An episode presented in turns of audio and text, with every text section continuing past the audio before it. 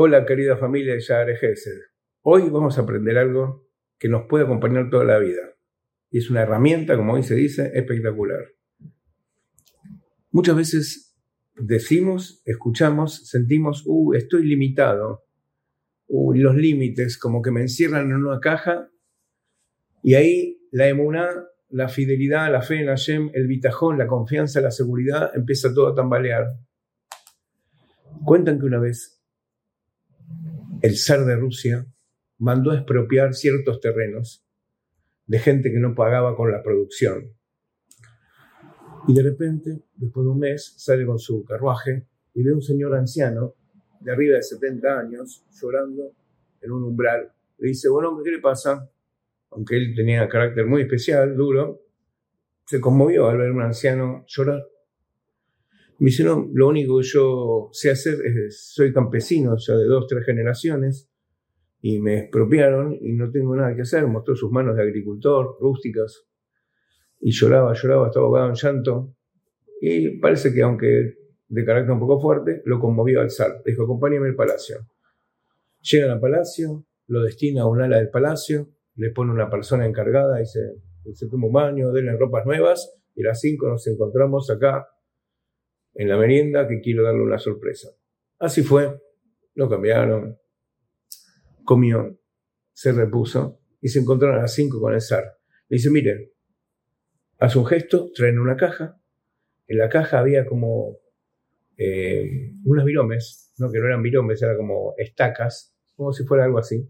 ¿Está bien? Y todas doradas. Y acá, con la seta del zar.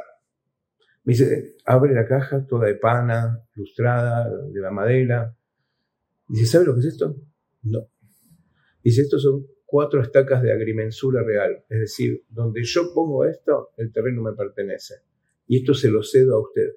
Así que usted agarre estas cuatro estacas, mida lo que usted quiera para plantar rabanito, la papa, la zanahoria, y ese terreno va a ser suyo. ¿Entiende? va a su lugar, usted lo que va a ser suyo y nadie puede decir nada. ¿Por qué? Porque tiene, hablase delante de testigos, el sello mío, personal. El hombre se pone a llorar, no podía creer lo que estaba pasando, de vuelta a poder trabajar, que el hombre de trabajo.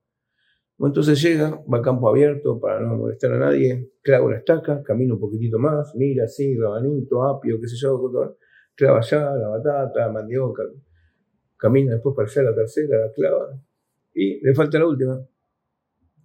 Bueno, va a clavar y le suena la voz del zar diciendo, donde lo claves será tuyo, tuyo, tuyo.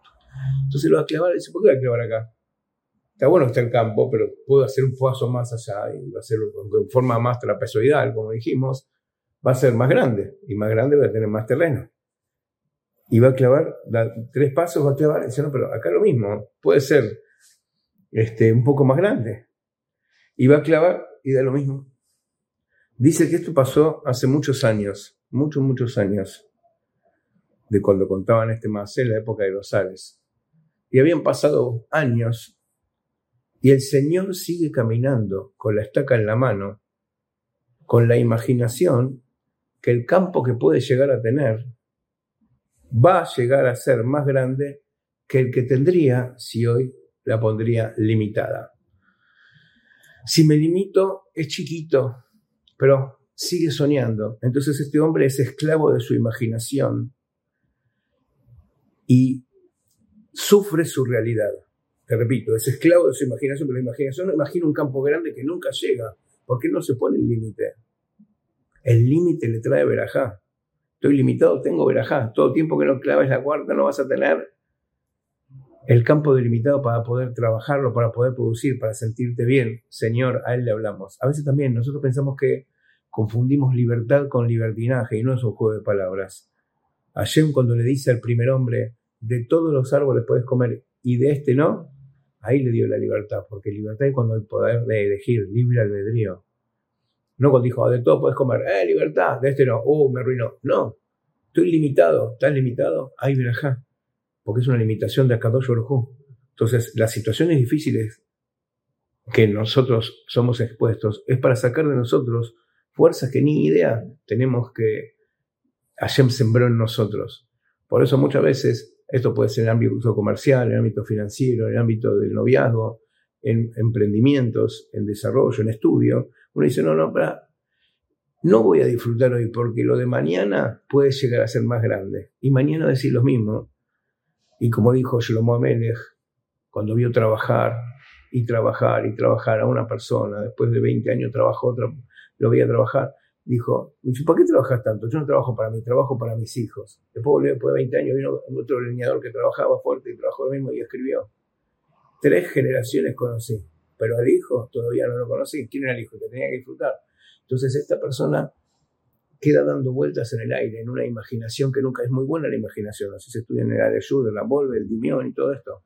Pero cuando la imaginación te traba la realidad, ya deja de ser imaginación en un sueño inconcretable. Por eso muchas veces cuando tenés que definir chico y hermano hoy, es mucho más grande que algo soñado, inalcanzable de mañana.